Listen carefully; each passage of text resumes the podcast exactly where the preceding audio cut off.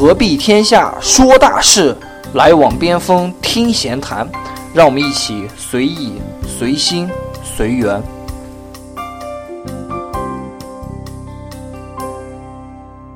大家好，我是老边，我是疯子，欢迎收听《边锋闲谈》第二季。上期呢，我们聊到了在转正之后如何表现，能让自己发挥的更优秀，长久的在公司待下去。在转正之后表现要优秀之外，咱们也要考虑一下远期的计划。呃，简而言之，就是说要考虑一下自己的职业规划。因为很多应届毕业生啊，呃，可能上学的时候受过一定的职业规划的培训，但是呢，没有一个具体的一个计划，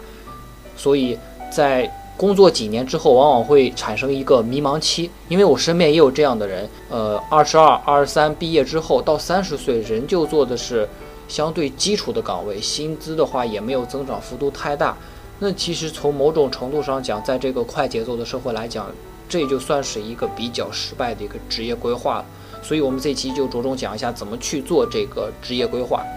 我先说一下我自己的例子啊，我自己例子其实是可以说是走了很大的弯路的，包括从学校的时候，因为在学校的时候，职业规划是与社会实践是脱离开的啊。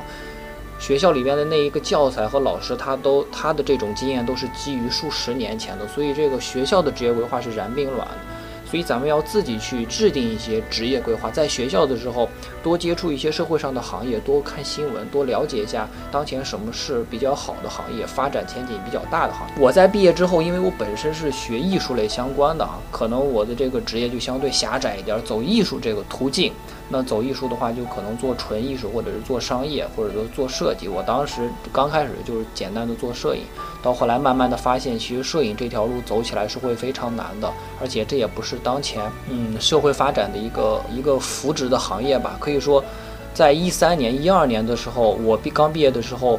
互联网和金融两个行业是发展最迅速的，每年可能是百分之二三十的增长。所以我当时的一个目标就是去互联网或者金融，金融肯定就没戏了，就。想进入互联网行业，所以通过一些别的方法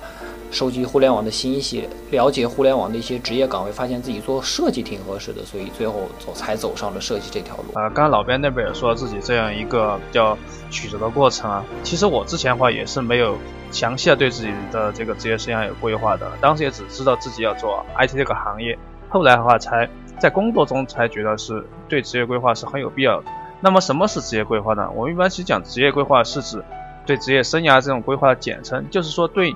嗯，职业生涯乃至整个人生这样这一个持续的系统的过程做一个计划。那么就是在对你个人或者呃还有内外环境因素进行分析的基础上，确定我们这个人的事业的发展目标，并且选择实现这个目标的职业或者岗位，然后进行做相应的工作啊教育。还有培训行动的这样一整套计划。那么在这个计划中呢，需要对每一个步骤的时间、项目和措施做出合理的安排。它包括啊这个职业定位、目标设定、通道设计啊这三部分，这些呃大概这样三部分的内容。所以说，通常我们所说这个职业生涯设计啊，实际上就是对呃我们这个职业通道的这样一个设计。因为你开始的时候，你可能就说什么都不知道，那么我们就是说，相当于把这个这样一个计划定出来，相当于给你有一个。相当于一个职业这个方向一个手册或者攻略这样一样这样一个东西。嗯，对。那为什么要做职业规划呢？其实我在这里想说一下，因为呃，职业规划可以说是贯穿整个人的一生的。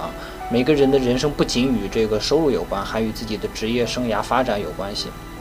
在这为什么要做职业规划？就是因为要权衡这种短期与长期的这种利益。有的时候可能大家找一份工作。不是一个很好的行业，但是薪资给的特别高。另外一个是一个普呃一个长期发展的行业，但是薪资可能给的很一般啊。经常会呃看到有些人问这个问题，在两份工作之间选择，这时候就涉及到一个职业规划。每个人必须要找准自己的定位，才能取得最大的成功。为什么要做职业规划的时候，也是要明白，一定要选择对自己职业发展有帮助的，而不是这种薪资最高的，因为。职业生涯是你整个人生的一个过程，它伴随着整个经济的轮回。只有自己的专业技能不断的提升，适应新的环境，才能做到以不变去应万变。那怎么去做职业规划呢？第一个是，其实就是很重要，就是确定志向。我们现在讲什么不忘初心，不忘初心，对吧？就是其实你开始要知道自己想往哪个方向走，对吧？即便你说我未来要有一所大房子，对吧？你也得要有这种东西，梦想得是要有的，对吧？第二个就是一个自我评估，这个是你一个认识自己、了解自己的过程，它包括你的兴趣啊、特长、性格、学识等等这些东西。这个的话，啊，一般是建议你最好是能够拿笔列一下这样一个了解自己的过程。然后第三个的话，就是要评估自己这种生职业生涯的机会。哎，说白就是得做这个职业生涯的话，你有一些什么样的资源啊？评估包括的话，大概四个方面，一个就是你的组织环境。政治环境、社会环境，还有经济环境，这些东西的话，就是呃，你得对自己提出要求，以及这些环境对自己有利或者不利的条件等等，罗列一下。然后第四个的话就是职业的选择，因为嗯，对于很多那个学生党来说，第一份工作他其实往往没有这种职业选择的概念，他仅仅可能只是为了获得一份工作，来获得这样一份薪水，所以说。呃，如果做职业规划的话，你确定自己真正需求的这种职业选择是非常必要的。这就好像你玩游戏了，玩游戏你这个，你最后不是玩到一定程度都会有一个转职过程嘛，对吧？那么你转哪一个职业，对你后面这个游戏的一套玩法什么影响就会非常大啊。我们就是现在会有人也说，就说选择往往比努力更重要，对吧？也有说女怕嫁错郎，男怕选错行。所以话你至少就说在选择职业的时候要谨慎考虑几点，就是。性格与职业匹不匹配，兴趣与职业匹不匹配，特长与职业匹不匹配，以及你这个内外环境与职业是否相适应。就说你前面不是我们说了吗？你那个有一个要整理你资源的过程，那么你就要看你的资源和你认识的自我与你想选的职业这种契合度有多高。然后第五个的话就是你确定了职业的话，那么你就要嗯确定一个这个生涯的路线的这种选择了，因为你想向哪一个路线发展啊？你是做？行政管理啊，还是做专业技术啊，还是先走技术再走行政管理？由于这种发展路线不同的话，对你这个职业发展要求就不同了。通常的话，嗯，做职业生涯路线的这种选择的话，去考虑大概有三个问题：第一个是你主观意愿上，你想往哪一个路线发展；另外一个就是你客观条件上，你能往哪一条路线发展；最后就是自身条件，哎，可以，我自己可以往哪一条路线发展。这个话就是说，一般如果不是很清楚的话，呃，现在其实网上也有很多那种叫职业测评，可以来做一个参考。呃，这种测试其实挺多的，比如说职业锚，就是价值观之类的测试，像什么爱德加斯恩职业锚测试啊，啊 WVI 工作价值观问卷等等，还有职业性格测试，有什么 MBITI 人人格类型啊，卡特尔啊啊大五人格模型啊，啊，还有我们有一些比较，呃，可能有些很多人比较那个熟悉叫九格。呃，九型人格测试，呃，这个我都是自己我也测过的。我当时测出来自己是那个是二号性格，属于给予者，也说比较适合打辅助型英雄这种人。就像我和老边一样，我和老边其实做边锋前，大家如果听过，其实很多情况下就属于如果拿就是讲相声来做比较的话，像老边就属于是逗哏，我是属于捧哏这种型。所以说，就对自己这样一种定位的话，就是通过这个测试，你可以对自己多多一些认知。对这个测试的方法啊，它仅仅是一种方法。当然，方法有很多，咱们可以通过不同的方法去测试自己的一些职业倾向。呃，在测试完之后呢，就要开始要设定职业生涯的一个目标了。那在设定这个目标的时候呢，又分为短期、中期和长期目标。那短期的话，可能是一到两年；那中期的话是三到五年；长期可能是五到十年。嗯，当然这是一个之前传统行业的一个分法，这个目标可以在互联网行业稍微的去缩短。那在制定完自己的职业生涯目标之后，就应该有具体的行动和措施。没有达成目标的行动，那目标就没有办法去实现，更谈不上这种事业的成功了。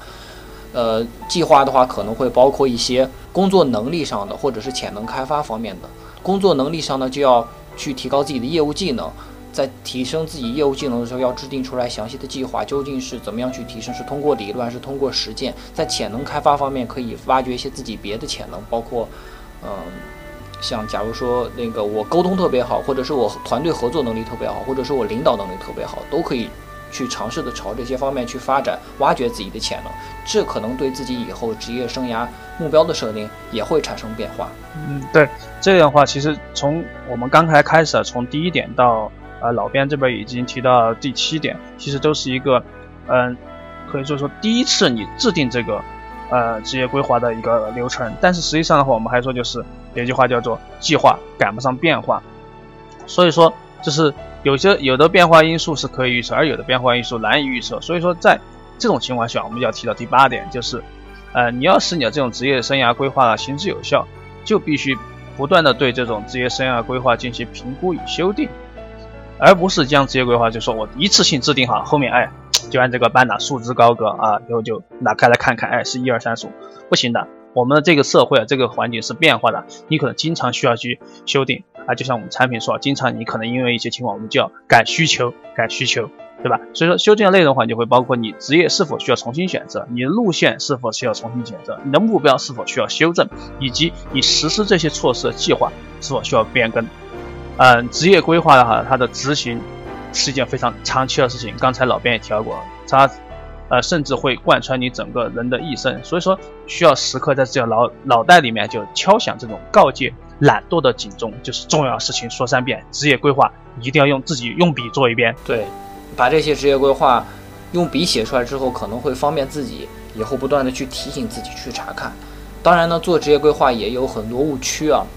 会受到一些眼前条件的限制。啊，包括假如说我比较懒，我有拖延症，或者是我这个目前我经济状况比较紧张，我就必须要选择一份没有发展前景但高薪的这样的一个工作。但咱们要把这个眼光放长远一点，因为生活呢，生活的经济可能给我们只是一方面的辅助，而我们要更多做的是一个长远的整体的一个发展。最后呢，还是提醒大家，做互联网职业规划的时候，一定要注意这个时间周期。啊，不要把自己的职业周期拉得太长，因为在你做职业规划的时候，可能外界的环境形势都已经发生了变化。那么，其实我们嗯到这里的话，这几期的话，其实我们都是在讲，如果说呃你在同一家公司的话，你这个呃找工作或者在工作之后的一些东西。但是就是所谓天下大事，分久必合，合久必分，是没有不散的宴席的。到了一定的时候的话，你总会有人离场。所以话，下一期我们就。会跟大家谈一谈这个一段工作历程的，哎，最后一幕就是离职相关的问题。那么，呃，今天的这个我们这一期节目啊，可能就到这里结束了。我们要不就下期再见？好，我们下期再见。